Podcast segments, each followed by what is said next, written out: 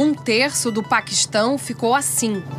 Mais de 1.100 pessoas já morreram e milhões de casas, estradas, pontes e plantações foram arrastadas e destruídas. O governo do Paquistão fala em um prejuízo de pelo menos 10 bilhões de dólares e que o país virou o marco zero do aquecimento global no mundo.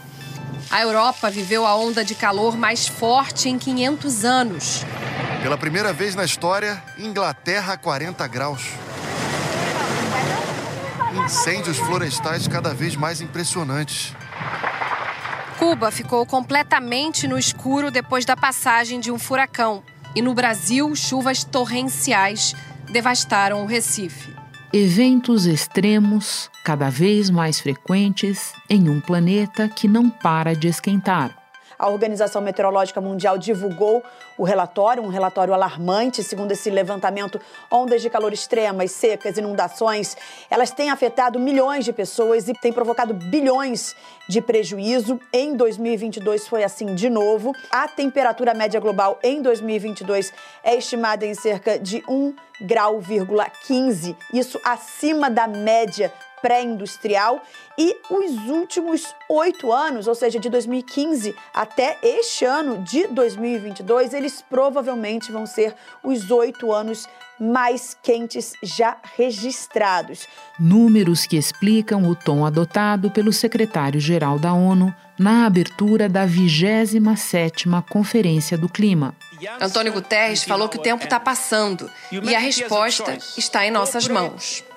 Ele pediu um pacto entre os países mais ricos e os mais pobres para acelerar a transição energética para as fontes renováveis.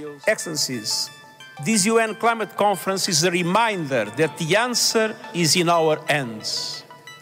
And the clock is ticking. We are in the fight of our lives and we are losing. We are on a highway to climate hell with our foot still on the accelerator. A COP27 reúne representantes de governos e de organizações diversas no Egito até 18 de novembro.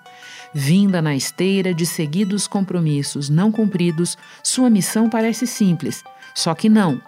Trata-se de colocar em prática os combinados feitos um ano atrás na Escócia. Os olhos do mundo estão voltados para Glasgow. Foram dias movimentados nos corredores da COP26. Acordo contra o metano um gás estufa 80 vezes mais potente do que o carbono. Mais de 100 países concordaram em cortar um terço das emissões do metano ainda nessa década. É um investimento sem precedentes para deixar as florestas de pé. 19 bilhões de dólares em troca do fim do desmatamento pelo reflorestamento. Um dinheiro que vem do setor público e privado também. O acordo de reflorestamento botou os indígenas no centro da discussão. Eles vão receber um apoio de mais de um bilhão e meio de dólares. Sobre o Brasil, uma surpresa de última hora.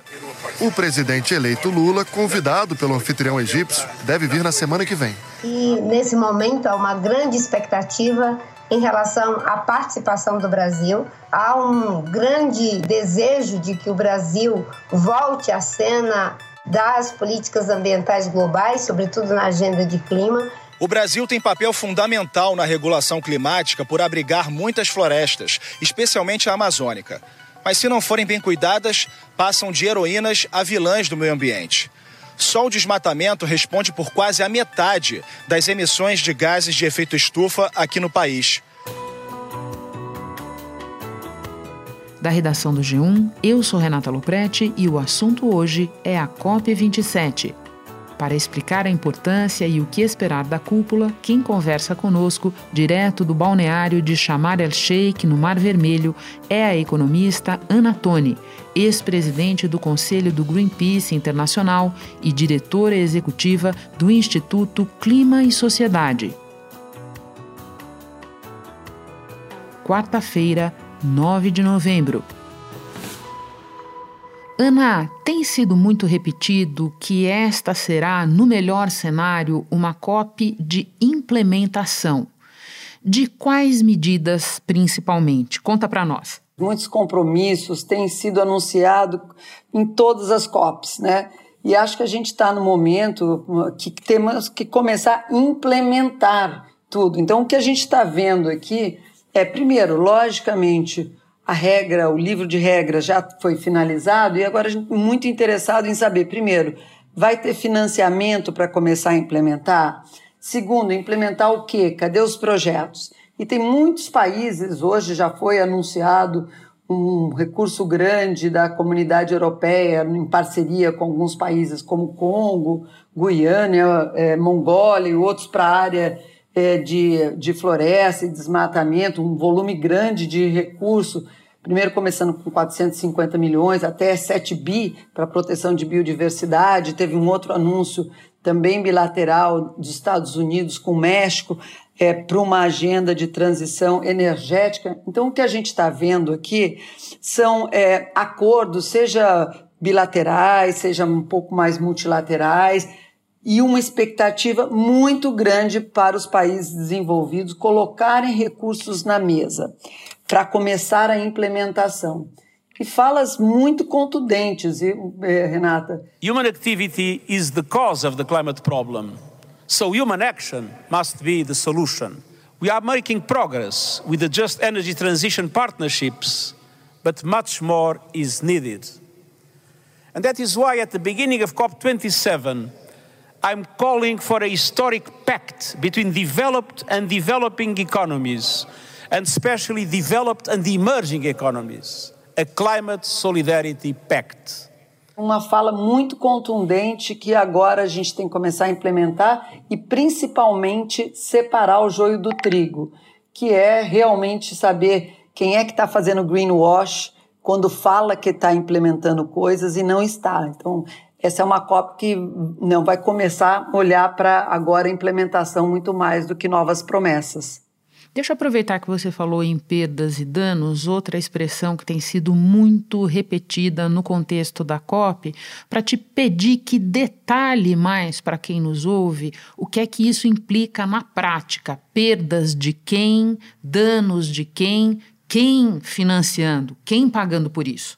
Então, isso é uma demanda, principalmente dos países africanos e pequenas ilhas que com, com, muita não, veemência colocam que eles nunca contribuíram para as mudanças do clima. São países que emitem muitíssimo pouca é, gases de efeito estufa, mas são os países e as populações em seus países que mais terão danos, já estão tendo, né? Bangladesh, Samoa, então essas ilhas vão desaparecer. As concentrações dos principais gases que provocam o efeito estufa, o dióxido de carbono, o metano e o óxido nitroso, eles mais uma vez atingiram níveis recordes. Tem dados também muito impressionantes sobre a taxa de aumento do nível do mar. Essa taxa dobrou desde 1993, portanto, aí em três décadas atingiu um novo recorde agora em 2022 e só os últimos dois anos eh, já são responsáveis por 10% do aumento geral do nível do mar desde que as medições começaram a ser feitas via satélites, isso há 30 anos. Então é um pouco, a gente fala perdas e danos, que é uma linguagem um pouco diplomática, mas é quase uma agenda de reparação, né? É, países tendo que lidar com o, o que outros fizeram, com o dano causado por outros. E a demanda deles é que os países desenvolvidos, que foram os maiores causadores, digamos, do dano, é, se comprometam em ajudá-los a lidar agora com o que vem. Então tem um pouco uma diferença entre a adaptação, o fundo de adaptação para o fundo de perdas e danos que eles estão pedindo, porque a adaptação é Está chegando mudanças do clima, eu tenho que ter melhores estradas, melhores prédios, assegurar que a minha agricultura vai ter água. No caso deles, eles estão perdendo o seu território, estão perdendo parte dos seus territórios, parte das suas populações. Então não tenho que adaptar, porque é perda mesmo, na veia. E eles acham, e com certeza tem que ser reparados é, é, pra, é, por essas perdas. Então é um debate muitíssimo quente que está acontecendo. Os países desenvolvidos rejeitam um pouco a, a questão de perdas e danos, apesar de agora já estar tá na agenda, porque eles têm muito medo das implicações legais de perdas e danos. Né? E quais seriam as implicações legais se começar essa demanda? A gente já está vendo muita coisa de litigância climática, então os países desenvolvidos ficam muito, muito receosos de ser uma, uma agenda de reparação legal. Por isso, é, é, é um debate difícil, mas que essa COP, finalmente, por ser na África, os africanos estão conseguindo pautar é, de maneira muito inteligente a pauta de, de perdas e danos. Espera um instante que eu já volto para retomar a conversa com a Ana Toni. Com o C6 Bank, você está no topo da experiência que um banco pode te oferecer. Você tem tudo para sua vida financeira no mesmo app, no Brasil e no mundo todo. A primeira conta global do país e atendimento personalizado, além de uma plataforma de investimentos em real e dólar com produtos exclusivos oferecidos pelo C6 em parceria com o JP Morgan Asset Management. Quer aproveitar hoje o que os outros bancos só vão oferecer amanhã? Conheça o C6 Bank. Tá esperando o quê? C6 Bank. Ana, deixa eu me aproveitar que você usa na tua fala conceitos recorrentes no debate climático e tentar traduzir isso para quem nos ouve. Nós fizemos um pouco isso aqui no assunto no ano passado com uma série especial preparatória da COP anterior. Você falou em adaptação, nós já falamos de perdas e danos, e eu queria que você nos explicasse onde entra nessa história uma outra palavra que eu ouço muito, que é mitigação.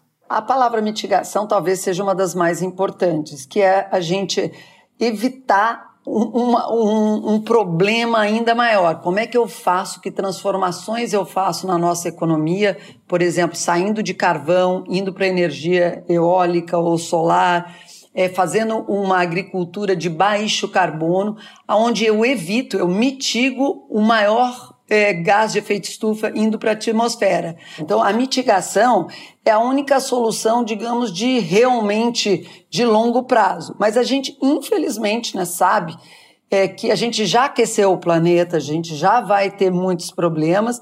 É aí que entra tanto a agenda de adaptação, que é adaptar algumas as estradas, os prédios, para quando tiver esses grandes efeitos de tempestades ou ventanias, que, que a, que, a, nossa infraestrutura ainda esteja robusta, como também perdas e danos, porque perdas e danos significa alguns, algumas ilhas que são países vão desaparecer.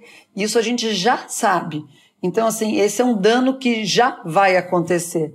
Então, são três agendas, as três muito importantes, mas a única que pode, digamos, salvar a humanidade é mitigação. Os sinais da emergência climática se multiplicam, você vê mais até do que nós. Entre uma COP e outra, Ana, impressionante o volume do noticiário a esse respeito. E, no entanto, as cúpulas anuais têm gerado sucessivas frustrações de objetivos. O cenário atual, e eu me refiro especialmente à continuidade da guerra na Ucrânia, ajuda a romper essa inércia ou, pelo contrário, dificulta ainda mais a ação concreta? Assim, acho que a comunidade climática está até um pouco dividida nesse tema, porque apesar de, no curtíssimo prazo, é, países europeus que estão ali no meio dessa guerra terem religado algumas é, termoelétricas a carvão ou a gás que eles tinham prometido já estar desligando, então no curto prazo, por falta de, de energia vindo, de, de combustíveis vindo da, da Rússia eles estarem religando, no médio e no longo prazo, a gente está vendo tanto os Estados Unidos quanto a Europa colocando muito investimento é, em renováveis e criando novos renováveis, né, investindo muito em inovação, eficiência energética. O ministro da Economia britânica se apresentou como um fiador de um mercado voltado para investimentos ecológicos. O governo britânico convidou os bancos a investir em projetos de energia renovável e parar de emprestar dinheiro para a exploração de petróleo, gás e carvão. 450 empresas que controlam 40% dos ativos do mundo prometeram aderir. A secretária americana de Tesouro estima um custo de pelo menos 100 trilhões de dólares nas próximas três décadas para financiar a transição para uma economia mais verde. Então, apesar de no curto prazo parecer que a gente está andando para trás, eu não tenho nenhuma dúvida que está acelerando a transição energética é, muito rapidamente, principalmente na Europa e nos Estados Unidos. Bom, vamos falar de graus então. Vamos falar do que a revista The Economist chama de o mito do grau e meio. Em que medida, na tua avaliação, a meta de conter a temperatura média do planeta até 2100 virou letra morta? Seria importante admitir isso formalmente? Em caso positivo, por quê? A meta de um grau e meio é muitíssimo importante. Essa diferença de meio grau, que parece não ser nada, né? Quando a gente pensa, sei lá, o nosso corpo com meio grau a mais, ou um grau a mais, né? A gente estaria num, num estado eterno de febre. Isso dá para entender o quanto então, o corpo inteiro se desintegraria, todos os órgãos. A mesma coisa com o planeta. Esse meio grau faz muita diferença. Então, é importante mantermos essa meta. E é, ela veio muito como uma demanda, principalmente dos, dos países mais vulneráveis e pequenas ilhas, porque para eles esse meio grau significa ter ou não os seus países. Metade da, de Bangladesh pode estar inundada com essa diferença de meio grau. Então, como meta, ela é muito, muito importante. Alguns cientistas, aliás, muitos dos cientistas, dizem que a gente já está assim, não consegue mais chegar na meta de um grau e meio. Mas a gente também não espera que o planeta, quando tem essa meta, vai descarbonizar sua economia o mais rápido possível. É, fechem aí as suas usinas de carvão o muito mais cedo, que a gente continue com essa meta. E, logicamente, a gente não sabe ainda o que vem de inovação e até que ponto alguma inovação possa ajudar também nesse esforço. Então, eu acho que é uma meta muitíssimo difícil, mas é muito importante que a gente a mantenha. O que falta é uma decisão política para a gente tentar chegar nessa meta. Essa decisão não foi tomada. E não é falando que a gente chega em dois que essa decisão política é, vai ser tomada. Porque é, não é a questão de quanto, é realmente ver os países é, começar a fazer o que eles estão prometendo há muito tempo, que é ter ainda mais ambição, principalmente os países desenvolvidos, em como eles mitigam os gases de efeito estufa e como é que eles põem recursos para que os países em desenvolvimento também o façam.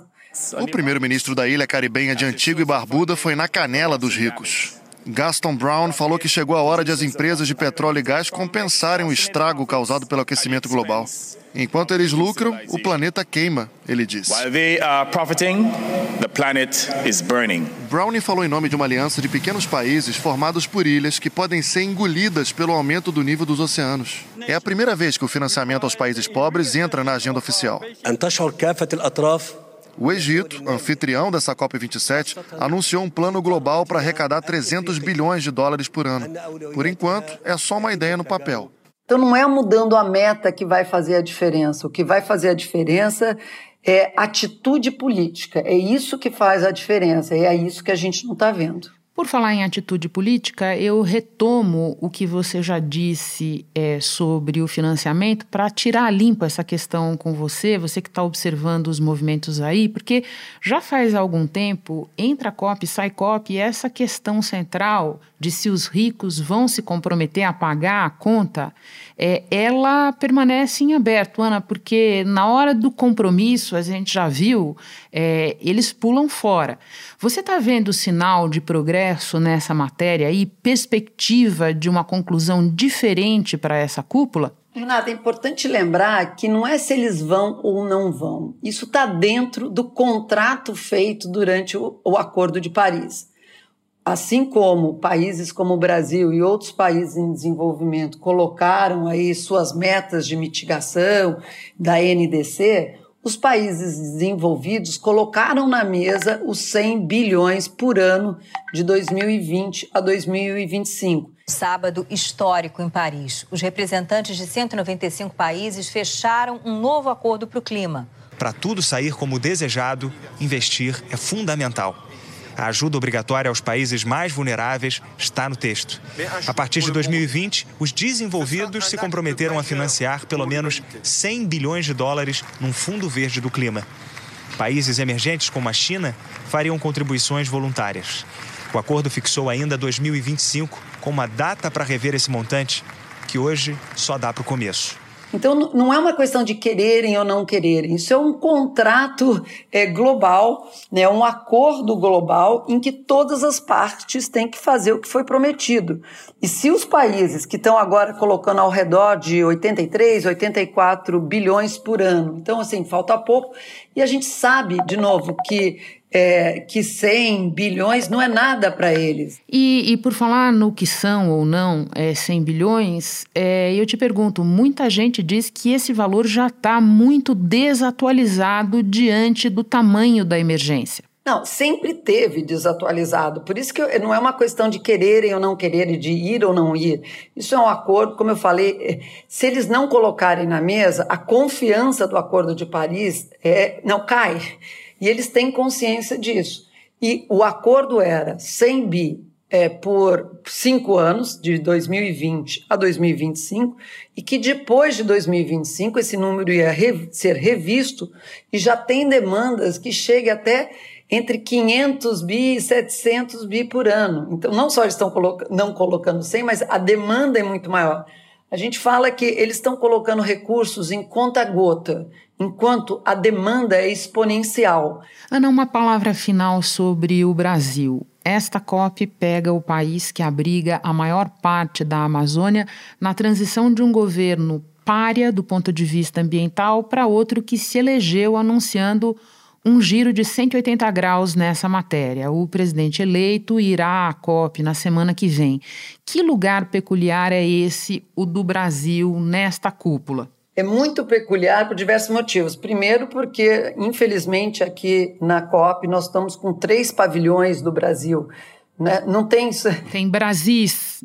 É, não tem assim, só tem um planeta e só tem um Brasil, né? Mas a gente está aqui de Brasis, né?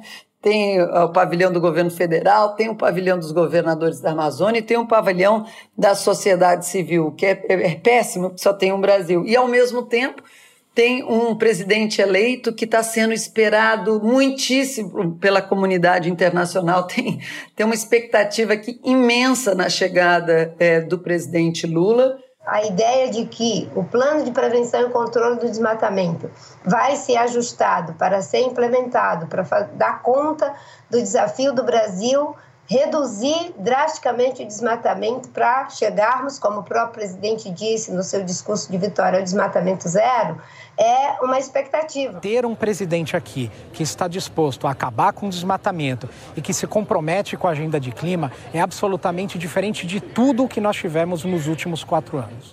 E, logicamente, um governo ainda Bolsonaro representando o Brasil. Então, é muito peculiar, mas a sensação aqui é de muita esperança.